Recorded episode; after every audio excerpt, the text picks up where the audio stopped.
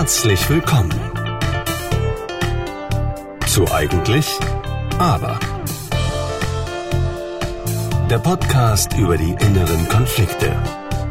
Von und mit Ariane Filborg. Ihr Lieben, willkommen zurück. Kurze Zusammenfassung zur letzten Folge. Ihr begleitet meine Klientin mit auf ihrer Coachingreise. Sie ist zu mir gekommen, weil sie merkt, dass sie etwas in ihrem Berufsleben verändern muss. Sie fühlt sich ausgepowert und relativ lustlos, eben im Hamsterrad gefangen. Das konnte sie in der ersten Sitzung gut benennen, aber was ganz genau ihr Ziel ist, das weiß sie noch nicht. Letztes Mal habe ich angefangen, euch die Coachingstruktur zu beschreiben, mit der ich immer arbeite. Ihr erinnert euch? Die Reise nach Sizilien? Ihr habt drei Systeme kennengelernt. Das Selbst bzw. den inneren Geschäftsführer, den Logiker oder auch inneren Planer und den spontanen Macher. Dann habe ich euch kurz beschrieben, dass auch die Gehirnhälften, wo diese Areale jeweils sind, eine Rolle spielen. Denn unsere rechte Gehirnhälfte ist parallel vernetzt und die Wahrnehmungskapazität liegt bei ca. 80 Prozent und die linke ist sequenziell vernetzt und die Wahrnehmungskapazität liegt dementsprechend nur bei ca. 20 Prozent.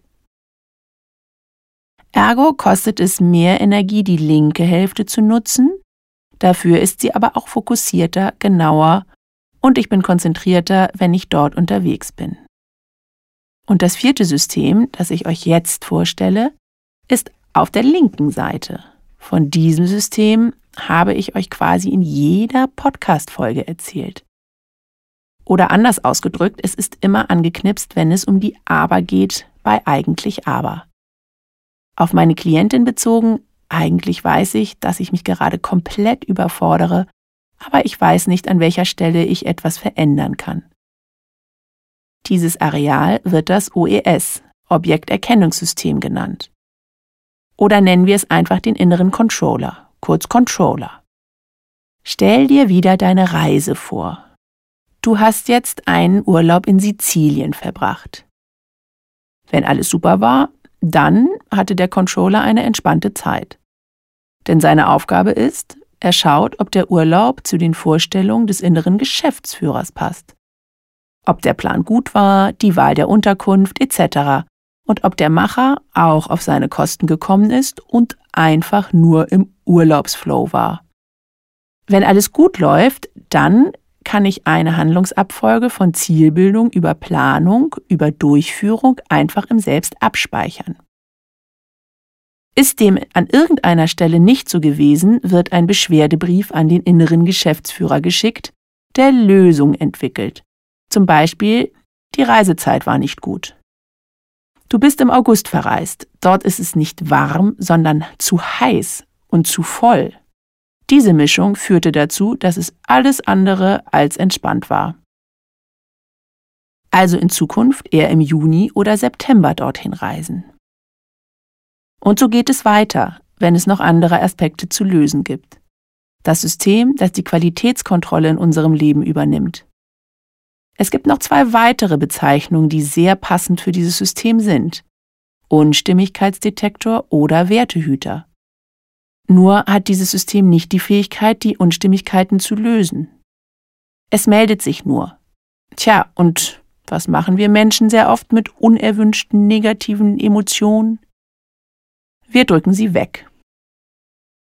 Wenn ihr die vorletzte Folge gehört habt, dann erinnert ihr euch an das Thema Epigenetik. Was passiert, wenn unsere Vorfahren negative Emotionen gekoppelt an Ereignisse nicht aufgelöst haben? Es reicht auch schon, dass ich selbst versäumt habe, in meinem Leben auf diese Signale zu reagieren. Dann wird's irgendwann unangenehm. Bei einer Maschine sind wir dann nicht so nachlässig. Mal ehrlich, reagieren wir nicht auf die leere Tankanzeige im Auto, bleibt der Wagen irgendwann liegen. Also steuern wir selbstverständlich die nächste Tankstelle an. Ich habe bei meinem ersten Auto ein rührendes Motorgeräusch überhört. Okay, ich habe es schlicht ignoriert. Mein Auto brauchte dringend Öl. Der Erfolg war ein Kolbenfresser und die Rechnung sehr teuer. Bei uns Menschen dauert die dramatische Folge zwar länger als beim Auto. Wir werden sogar manchmal steinalt ohne jemals reagiert zu haben, aber ich glaube fest daran, dass es dann im Alter die Quittung gibt. Was gelöst werden muss, das kommt irgendwann ans Licht. Ja, die Aufgabe des Objekterkennungssystems ist also tatsächlich, Unstimmigkeiten zu finden. Und jetzt kennt ihr alle vier Systeme. Und meine Coachingarbeit beginnt meistens mit dem Controller. Manchmal kommen die Klienten schon mit einem konkreten Ziel, aber das ist eher selten. Ich möchte, dass es mir besser geht, ist kein konkretes Ziel. Warum gehen wir zum Arzt? Weil wir entweder akut etwas heilen möchten oder präventiv, weil wir bestimmten Krankheiten vorbeugen wollen oder etwas Chronisches behandeln, damit wir mit der chronischen Krankheit gut leben können. Aus demselben Grund gehen wir zum Coach oder zu einem Therapeuten. Es gibt da etwas, was uns nicht gut tut, und das soll aufhören. Coaching ist eben nicht, probiere doch mal den oder den Weg aus ohne dass ich als Coach angeschaut habe, ob dieser Weg überhaupt zu meinen Klienten passt. Was vielen meiner Klienten fehlt, ist der Zugang zu ihrem Selbst oder die Angst davor, sich die Themen im Controller anzuschauen. Beides brauchen wir, um zu wachsen. Ist die Wippe zu sehr beim Controller, bin ich energielos, habe die ganze Palette von Schmerzen, Rücken, Kopf, Bauch und leide oft unter Schlaflosigkeit. Ist die Wippe zu sehr auf der Seite des Selbst, des inneren Geschäftsführers? Dann bin ich zwar ein echt relaxter, entspannter Typ, aber möglicherweise auch vollkommen unsensibel für Unstimmigkeiten. Sowohl bei mir als auch bei meinem Umfeld.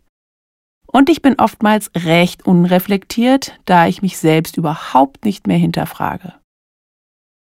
Wir haben einen Kopf mit einem Gehirn geschenkt bekommen. Wir sollten es auch in seiner Gänze nutzen. Diese Balance zwischen dem Selbst, also dem inneren Geschäftsführer und dem Controller zu halten, das ist meine Expertise und dafür ist meine Klientin, wie sie relativ schnell festgestellt hat, zu mir gekommen. Ich möchte noch mal kurz den gerade erwähnten Zugang zum Selbst aufnehmen. Wir befinden uns hier in der Welt des Coachings. Menschen, die überhaupt kein Selbstbild haben und überhaupt nicht mehr imstande sind, sich durch eigene Kraft selbst zu beruhigen, die auch nicht sagen können, was ihnen Freude macht, die sind bei einer Therapie besser aufgehoben als beim Coaching. Nichtsdestotrotz kann dieser Zugang zum Selbst mal verstopft oder blockiert sein. Und das merke ich immer dann, wenn meine Klienten nicht genau sagen können, was sie wollen, was ihnen wichtig ist. Das können wir über mehrere Stunden erarbeiten, indem wir eine Werteaufstellung machen. Zum Beispiel. Aber es gibt einen deutlich schnelleren Weg. So auch bei meiner Klientin. Um nicht weiter die Nadel im Heuhaufen zu suchen, habe ich ihr vorgeschlagen, dass sie mit einer Potenzialanalyse starten. Eine Analyse, die in der Persönlichkeitsdiagnostik für mich der Rolls-Royce ist unter den Potenzialanalysen, die ich kenne. Maximal sinnvoll bei den Klienten, die mit dem Wunsch zu mir kommen, etwas in ihrem Leben verändern zu wollen. Mit der Analyse sparen wir uns mehrere Sitzungen und kommen sehr schnell an die Zieldefinition. Die Potenzialanalyse, mit der ich arbeite, ist, surprise, surprise, passend zur PSI-Theorie von Professor Kuhl entwickelt worden. Ursprünglich nur für die Persönlichkeitsdiagnostik im klinischen Bereich. Dann wurde schnell erkannt, dass diese Diagnostik wunderbar im beruflichen Kontext eingesetzt werden kann. In der Analyse werden nicht nur die Funktionsweisen zwischen unseren psychischen Systemen beschrieben, sondern auch gezeigt, wo meine Motive liegen. Was zieht mir Energie, was bringt mir Energie und wo überfordere ich mich und wo liegt noch ganz viel Potenzial ungenutzt. Meine Klientin liebt Dinge, die logisch aufeinander aufbauen. Und sie sagte, na, wenn ich diesen Weg jetzt gehe, dann möchte ich es auch maximal sinnvoll und richtig machen. Also los geht's. Sie hat die Analyse gemacht. Geht jetzt nicht ganz schnell, mindestens zwei Stunden sollte man schon einplanen. Und die Rückmeldung findet durch einen zertifizierten Coach oder Therapeuten statt. Zwischendurch gibt es Menschen, die das Ergebnis tatsächlich noch per Hand erstellen, also nicht mit Lineal und Schreibblock. Aber es wird nicht einfach nur ein Ergebnis am Computer ausgespuckt, vollautomatisiert, sondern jemand muss sich mit einem Teil dieser Analyse konkret beschäftigen. Dieser Teil ist der, wo es um unsere Motive geht. Schließlich ist es ja eine Potenzialanalyse. Da möchte ich im Ergebnis natürlich auch sehen, wo meine Potenziale liegen. Gesagt, getan. Meine Klientin hat gesehen, dass sie ihren Wunsch, sich mit ihren eigenen Ideen und Visionen beruflich durchzusetzen, komplett vernachlässigt. Das Potenzial in dem Bereich ist vollkommen ungenutzt. Sie hat auch gesehen, dass sie sich in dem Logikerbereich überfordert. So wie ich sie in der ersten Sitzung schon erlebt habe, ist es jetzt keine Überraschung. Aber hier die Zusammenhänge zu sehen, das kam einfach richtig bei ihr an. Also ja, der Selbstzugang war auch bei ihr blockiert. Da sie auch nicht zu den Menschen zählt, die für sich mit einer Selbstverständlichkeit ihren Raum einnehmen, hat sie zwar immer geahnt, dass ihr diese Durchsetzung fehlt, aber sie hat es nicht ausgesprochen, geschweige denn danach gehandelt. Weißt du, sagte sie am Ende der Analyse, ich bin nicht mehr oder wertvoller als andere Menschen. Aber so vieles, was ich in meinem Job sehe, könnte so viel einfacher und effizienter gemacht werden.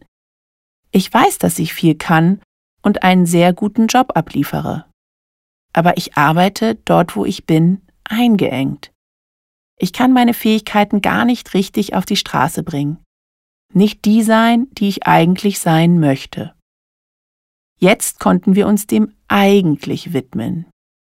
Sie hat's ja gesagt, nicht die sein, die ich eigentlich sein möchte. Diese Analyse ist großartig, aber auch so umfangreich, dass ich die Rückmeldung erstmal setzen muss. Am Ende hatten wir auf jeden Fall folgende Kernthemen für das Coaching. Ihr selbst, innerer Geschäftsführer, muss mehr angeknipst werden.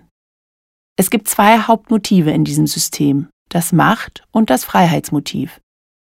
Macht im Sinne von Durchsetzung der und Einflussnahme mit seinen eigenen Ideen und Visionen. Meine Klientin würde aus beiden viel Kraft schöpfen. Oder anders ausgedrückt, das Bedürfnis ist sehr stark danach, wird aber derzeit bewusst unterdrückt. Die Bilder, die sie derzeit noch bei dem Thema Durchsetzung und Einflussnahme hat, sind noch negativ besetzt. Diese Bilder gilt es zu bearbeiten. Welche Ereignisse sind an diese Bilder geknüpft? Welche negativen Emotionen? Ein nächstes Themenfeld ist der Logikerbereich, der innere Planer.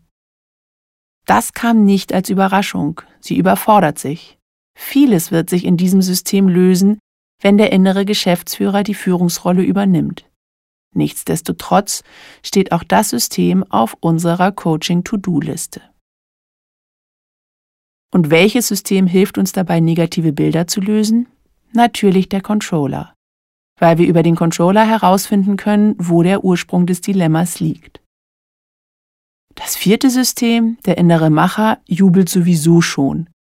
Auch wenn die Rückmeldung meine Klientin erstmal umgehauen hat, weil ihr gnadenlos der Spiegel vorgehalten wird, freut sie sich am Ende dieser Analyse.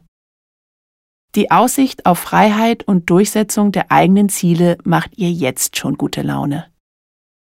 In diesem Zustand, glücklich und erschöpft, verabschieden wir uns und freuen uns beide auf die nächste Sitzung. Welche ersten Schritte wir jetzt gehen, das erfährst auch du in der nächsten Podcast-Folge. Und jetzt zu dir, weil du gespannt zuhörst. Wenn du auch Lust hast, diese Analyse zu machen, dann kontaktiere mich. Wenn Veränderung, Auflösung unserer Konflikte etwas für dich ist, dann spürst du das. Dieser innere Drang, der sagt, ich muss etwas verändern in meinem Leben. Gegenstimmen, Zweifel gibt es immer, aber wer nicht loslegt, der nicht gewinnt. Und gewinnen macht deutlich mehr Spaß als verlieren. In diesem Sinne, eine gute Zeit, deine Ariane.